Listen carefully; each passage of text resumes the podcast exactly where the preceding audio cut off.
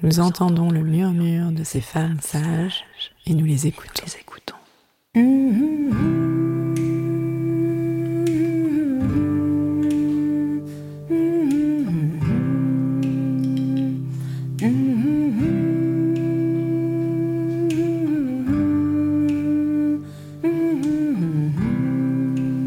Elles sont gynécologues, sages-femmes, ostéopathes, psychologues, historiennes, toutes œuvrent à leur façon en faveur d'une prise en charge globale de la santé des femmes.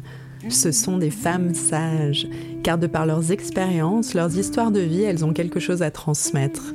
Elles ouvrent notre champ des possibles, à nous, femmes, patientes, thérapeutes. Elles montrent le chemin vers une autre réalité. Elles prouvent par leur pratique quotidienne qu'une autre santé est possible.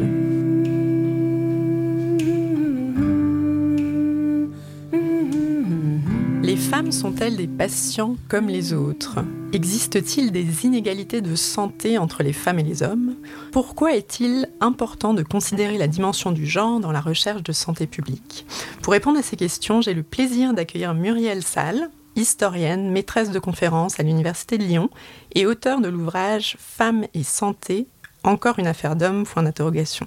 Bonjour Muriel. Bonjour. Donc je suis ravie d'échanger avec toi sur ce sujet ô combien passionnant.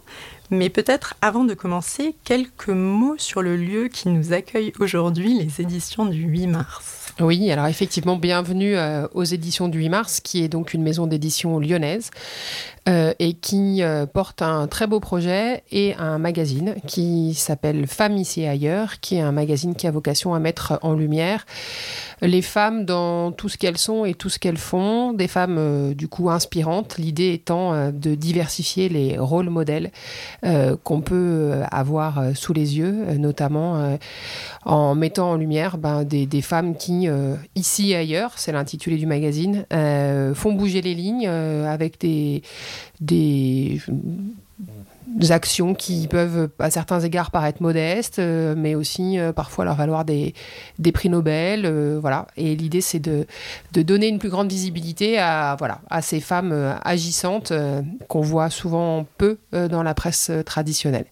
Et c'est un magazine qui euh, notamment, puisque c'est le sujet d'aujourd'hui, euh, parle régulièrement de santé. Il y a une rubrique santé, l'enfant ici ailleurs, et qui là aussi, euh, dans la perspective que j'évoquais, a vocation à montrer, voilà, à visibiliser les problématiques et aussi les actions qui ont à voir avec les femmes plus particulièrement. Et alors justement, pour en, venir à, l'ouvrage, hein, Femmes et santé, encore une, affaire d'homme, donc avec euh, ta collègue hein, Catherine Vidal, vous dressez un état des lieux de la santé des femmes en France aujourd'hui et où l'on apprend notamment que si certes elles vivent plus longtemps, elles sont en moins bonne santé. Oui, alors ça c'est, je dirais, le, point de départ de la réflexion euh, de, l'ouvrage, c'est de montrer, euh, comme on le dit un peu régulièrement, que euh, la santé, enfin l'idée que les gens ont de la santé, c'est que bien voilà bien un domaine dans lequel les inégalités entre femmes et hommes sont pour une fois en faveur des femmes, puisque chacun sait qu'elles vivent effectivement plus longtemps, un peu plus de 85 ans si on regarde l'espérance de vie pour les femmes aujourd'hui par rapport à des hommes qui vivent, enfin qui ont un peu moins de 80 ans d'espérance de vie, pour dire les choses rapidement. Et euh, ben, ce qu'on constate, c'est qu'il euh, y a une grosse différence entre ce qu'on appelle l'espérance de vie et l'espérance de vie en bonne santé, ou l'espérance de vie sans invalidité. Euh, l'espérance de vie sans invalidité, c'est le nombre d'années qu'on peut espérer vivre sans souffrir au quotidien de quelque chose qui est invalidant. Donc ça peut être une douleur, mais ça peut être un déficit, le fait de plus voir suffisamment bien et que ça soit pas possible d'être corrigé, de plus entendre suffisamment bien. Donc euh, voilà, c'est tout ce qui limite les gens dans les gestes de la vie quotidienne. Donc c'est quelque chose d'important. Et là, on voit que les hommes et les femmes sont à quasi égalité, euh, à un peu plus de 60 ans, 63 ou 64 ans, selon qu'on est un homme ou une femme. Mais plus important à mon avis, euh, c'est la tendance, comme la façon dont évolue aujourd'hui cet indice-là. L'espérance de vie sans invalidité des hommes, elle tend à s'améliorer à, augmenter, alors que l'espérance de vie sans invalidité des femmes, euh, elle stagne, voire elle baisse. Donc là, il y a quelque chose de tendanciel qui mérite d'être réfléchi parce que chacun, peut-être chacune ici le sait, surtout si on a des parents ou des grands-parents âgés, quand on rend visite à une personne âgée, on va le dire comme ça, dans un EHPAD, euh, c'est dans l'immense majorité des cas à une femme qu'on rend visite. Et donc, je pense que c'est des problématiques d'actualité que la question du vieillissement et notamment du vieillissement au féminin. Alors, euh, toujours dans, l'ouvrage, hein, en tant qu'historienne, hein, tu rappelles que les savoirs médicaux ont une histoire. Euh, et la norme en santé, en fait, c'est défini sur le corps euh, masculin. Donc la femme est considérée d'ailleurs dès le 19e siècle comme le sexe faible. Et, cette conception hein, de, de, sexe faible, on parle aussi de nature féminine, c'est une conception qui va s'enraciner profondément dans la pensée médicale. Alors effectivement, la nature féminine, c'est euh, une invention euh, du XVIIIe siècle, euh, au sens où c'est à partir de la fin du XVIIIe et du XIXe siècle qu'on commence à avoir tout un, un, arsenal de savoirs, médicaux notamment, qui installe l'idée que les femmes sont différentes. Et, du coup, ça, c'est une façon bien particulière de penser euh, les choses. Euh, tu l'as dit, hein, les savoirs médicaux sont androcentrés, comme beaucoup de savoirs, c'est-à-dire que la norme du savoir, le corps à partir duquel on construit la connaissance, c'est un corps masculin. Et du coup, le corps féminin, c'est une exception à la règle. Alors ça se voit de manière hyper frappante dans euh, des grandes publications du 19e siècle, par exemple un dictionnaire qui s'appelle le Pankouk, qui est un dictionnaire euh, médical qui est euh, assez diffusé, qui consacre des centaines de pages à la question des maladies féminines et qui est, il n'y a pas d'équivalent pour les maladies masculines. Donc ça dit bien que voilà, quand on est le référent, quand on est la norme, on se pense pas, donc on n'écrit rien sur les hommes en fait, alors que effectivement sur les femmes il y a quantité euh, de connaissances qui sont produites. Et alors ce qui est intéressant, c'est voilà pourquoi cette fin du 19e en fait, pourquoi c'est à la fin du 19e du 18e pardon qu'on invente la nature féminine, bah, c'est pour des raisons, moi je trouve intéressant de le rappeler, qui sont des raisons politiques, parce que la fin du 18e siècle c'est la Révolution française et c'est la consécration du principe de la citoyenneté, c'est-à-dire que euh, le citoyen français est sans qualité, c'est-à-dire sans sexe, sans origine ethnique, sans appartenance religieuse, etc. Euh, et c'est sur ça qu'on fonde ce qu'on appelle l'universalisme républicain.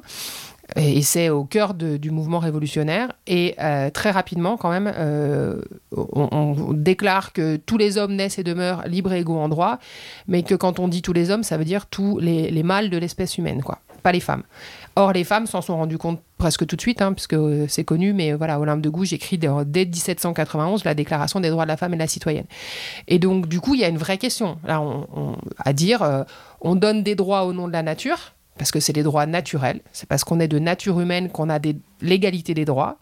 Or, on a admis quelques siècles avant que les femmes étaient de nature humaine. Ça a l'air d'une blague, mais il y a quand même eu euh, beaucoup d'argumentaires pour admettre que les femmes étaient effectivement des êtres humains à part entière. Bon.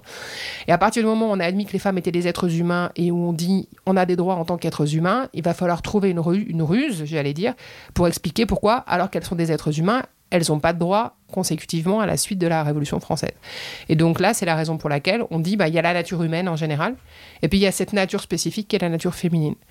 Et, de manière assez opportune, euh, la médecine, qui à l'époque gagne euh, des galons en termes de légitimité, parce que bah, jusqu'à la fin du 18e, l'efficacité thérapeutique de la médecine, elle est très relative.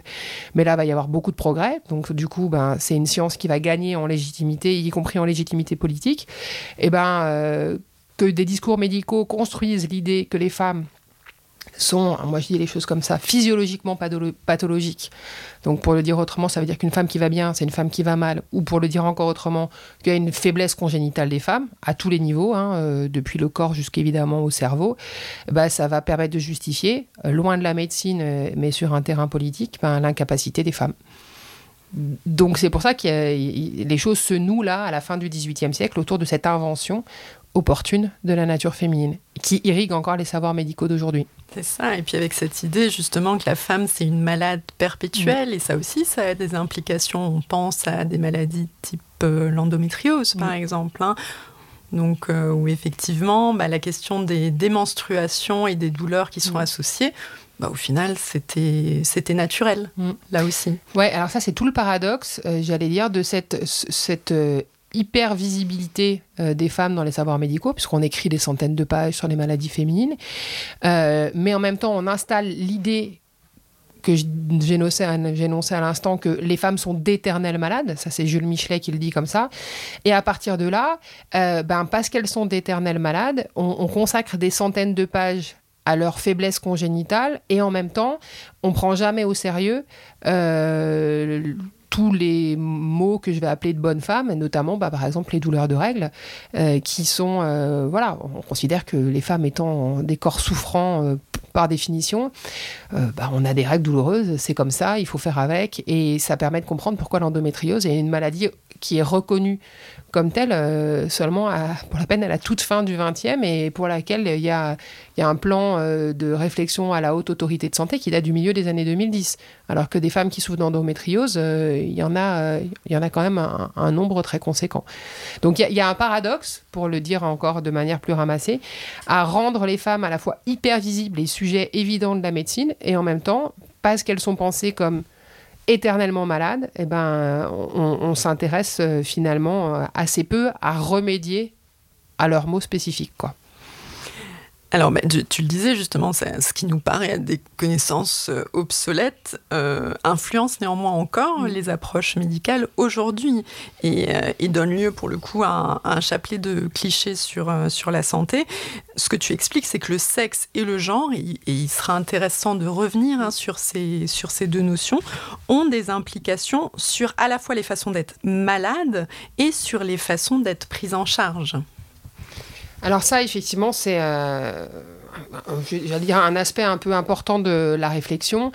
Euh, et il faut du coup s'arrêter sur ces deux termes-là, ce que c'est que le sexe et ce que c'est que le genre. D'abord, le sexe, c'est, euh, pour en donner une définition biologique, voilà, un, un, sexe, c'est un groupe à l'intérieur d'une espèce qui ne peut pas se reproduire avec les membres du même groupe. Bon. Et donc, du coup, le sexe, euh, pour le dire rapidement du point de vue de l'histoire des sciences, c'est une innovation, euh, parce que la nature euh, a commencé par inventer la reproduction asexuée, et puis après, elle a inventé la reproduction sexuée, qui oblige du coup à trouver un partenaire à l'intérieur de son espèce, et ça a des vertus en termes de, brassage génétique, et ça fait que la descendance est de meilleure qualité, je parle en généticienne là, que l'ascendance. Bon. Et, et au-delà de ça, le sexe, c'est la différence euh, anatomo-physiologique qui peut y avoir entre un homme et une femme. Donc le sexe, ça relève du corps, ça relève de la biologie, et euh, c'est une donnée qui est euh, stable, c'est-à-dire qu'on est un homme ou on est une femme, et ça a des conséquences sur ce qu'on est au plan anatomique et sur les fonctionnements de son corps au plan physiologique ou métabolique. Alors après, quand on a dit ça, euh, il faut avoir quand même euh, à l'esprit que euh, définir le sexe, au sens biologique du terme, c'est presque un autre sujet, c'est quelque chose d'extrêmement compliqué. Parce qu'il euh, y a des différences anatomiques notables d'une femme à une autre femme et puis aussi d'un homme à un autre homme. Euh, il y a euh, des différences de fonctionnement hormonal aussi. Donc si on de, décide de définir le sexe sur la base d'un seuil, par exemple, de taux de testostérone en deçà duquel ou au-delà duquel on ne serait pas ou on deviendrait un homme, c'est délicat. On, on, peine à trouver comme ça, identifier des seuils. Euh, c'est aussi compliqué euh, de donner une définition génétique du sexe. On admet généralement que quand on est XX euh, au niveau du cariotype, on est une femme, et quand on est XY au niveau du cariotype, on est un homme. Sauf que il y a des situations atypiques, on appelle ça des mosaïques chromosomiques, qui existent en, pourcentage significatif dans la population humaine. Donc tout ça pour dire que la définition biologique de ce que c'est que le sexe c'est un vrai sujet et un sujet compliqué. Mais globalement, effectivement, on admet qu'il y a des hommes et des femmes et qu'il y a de la différence dans le corps entre un homme et une femme, et c'est ça le sexe. Après, le genre, c'est autre chose. Euh, le genre, c'est une identité sociale, c'est des expériences sociales aussi. Euh, et donc, euh, généralement, du fait qu'on soit né fille ou garçon, on a une socialisation féminine et ou masculine, et donc on fait des expériences de vie. et donc, du coup, eh ben, ça peut avoir, pour rester focus sur la question de la santé, des conséquences sur la santé.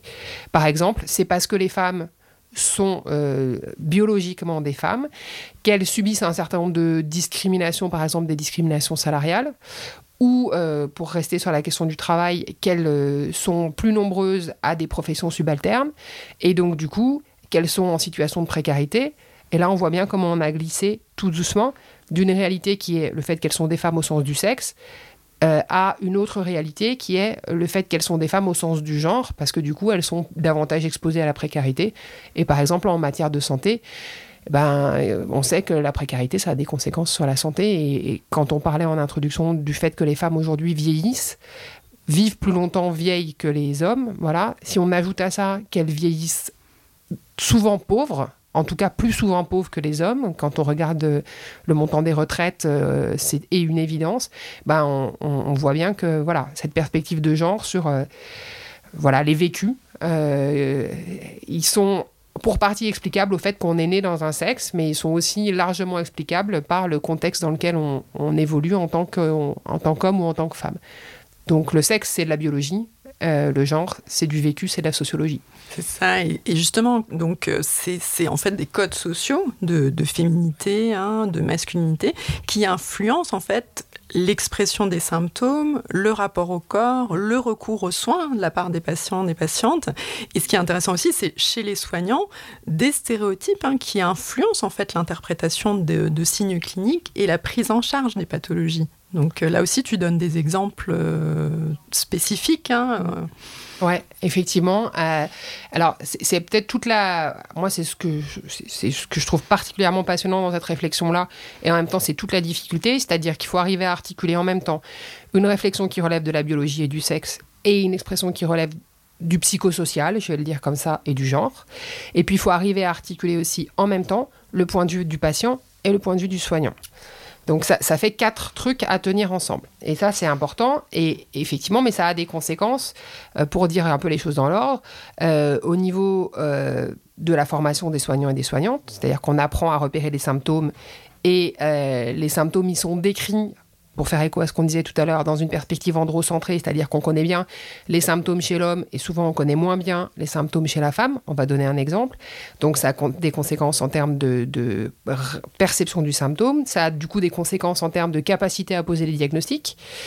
Euh, d'autant plus qu'effectivement, tu l'as dit, euh, les hommes et les femmes se présentent en termes de présentation de soi de manière différente auprès des soignants, parce qu'il y a quand même de la hiérarchie, même si aujourd'hui les choses ont beaucoup évolué entre euh, celui qui sait, qui est le soignant ou la soignante, et celui qui est reçu.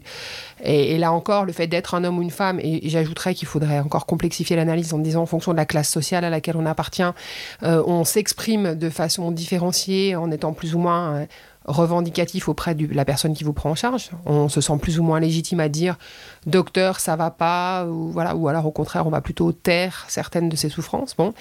Et puis la dernière chose, c'est que d'un point de vue thérapeutique, euh, tout n'est pas toujours bien pensé pour euh, euh, prendre en considération les spécificités masculines ou féminines en matière de santé.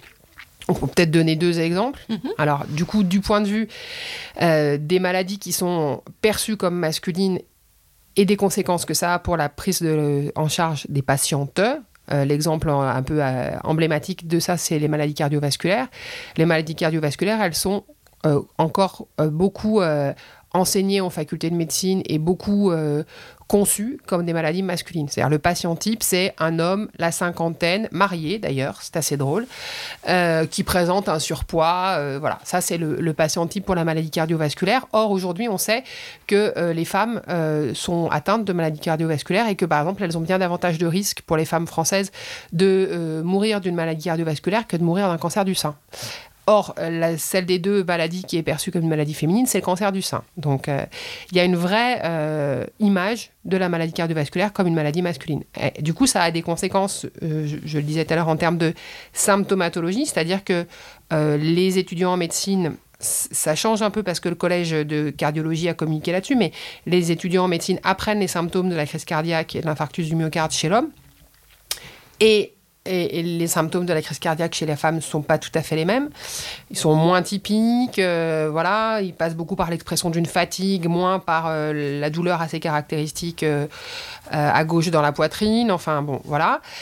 donc du coup, une patiente qui se présente avec des symptômes de maladie cardiovasculaire, elle n'est pas forcément identifiée d'abord comme pouvant souffrir d'une maladie, cardiovasculaire. Ensuite, au moment de la prise en charge, eh ben, même chose, hein, grosso modo, quand on prend un patient ou une patiente en charge pour une maladie cardiovasculaire, on commence par lui faire un, électrocardiogramme et puis un bilan sanguin.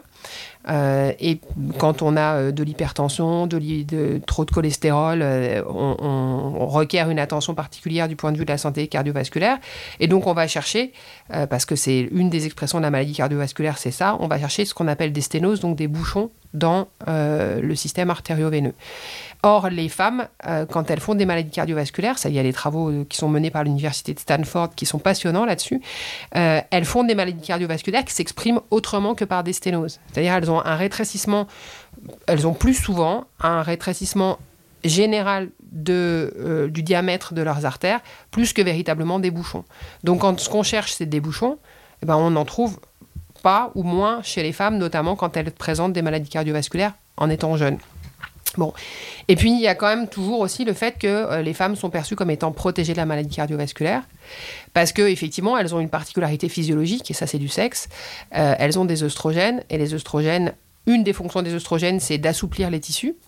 Euh, parce que euh, l'idée c'est que les corps féminins sont susceptibles de porter des grossesses. Et quand on est enceinte, on a une augmentation de sa masse, son volume sanguin qui est de l'ordre de 20%. Donc les œstrogènes jouent ce rôle-là d'assouplissement du système artério-veineux et du coup, euh, bah, pendant longtemps, ces œstrogènes, elles vont jouer un rôle protecteur. Parce que quand on a des artères et des veines plus souples, même si elles viennent à se boucher euh, pour des raisons euh, de cholestérol par exemple, euh, le, bouchon a des effets moins délétères dans des artères et des veines souples que dans des artères ou des veines rigides comme on pourrait les trouver chez l'homme. Donc du coup, voilà, elles ont une particularité physiologique qui fait qu'on a longtemps pensé qu'elles étaient protégées des maladies cardiovasculaires. Sauf qu'aujourd'hui, les chiffres le montrent, hein, comme les femmes sont beaucoup atteintes de maladies cardiovasculaires, on se dit bah, il y, a un truc bizarre parce qu'elles continuent d'être des femmes au sens du sexe, Or, elles font des maladies cardiovasculaires, donc s'il y a quelque chose qui a changé, c'est forcément pas du sexe, c'est autre chose, c'est du genre. Et effectivement, aujourd'hui, on sait que les femmes font des maladies cardiovasculaires parce qu'elles sont exposées au stress, ce qu'on disait tout à l'heure, qui est un des facteurs de la maladie cardiovasculaire, et puis parce qu'elles ont des conduites à risque. Et euh, parce qu'elles sont pas moins sédentaires que les hommes, parce qu'elles sont parfois plus fumeuses que les hommes. Et donc, du coup, euh, eh ben, elles, ont effectivement euh, des maladies cardiovasculaires, mais dont les symptômes sont pas toujours bien repérés. Et du coup, ben, les thérapeutiques qui sont proposées sont pas toujours très satisfaisantes. Et effectivement, l'INSERM a un peu communiqué là-dessus. Une femme qui se présente chez un un cardiologue avec des symptômes évocateurs d'une maladie cardiovasculaire, notamment un sentiment d'oppression au niveau cardiaque.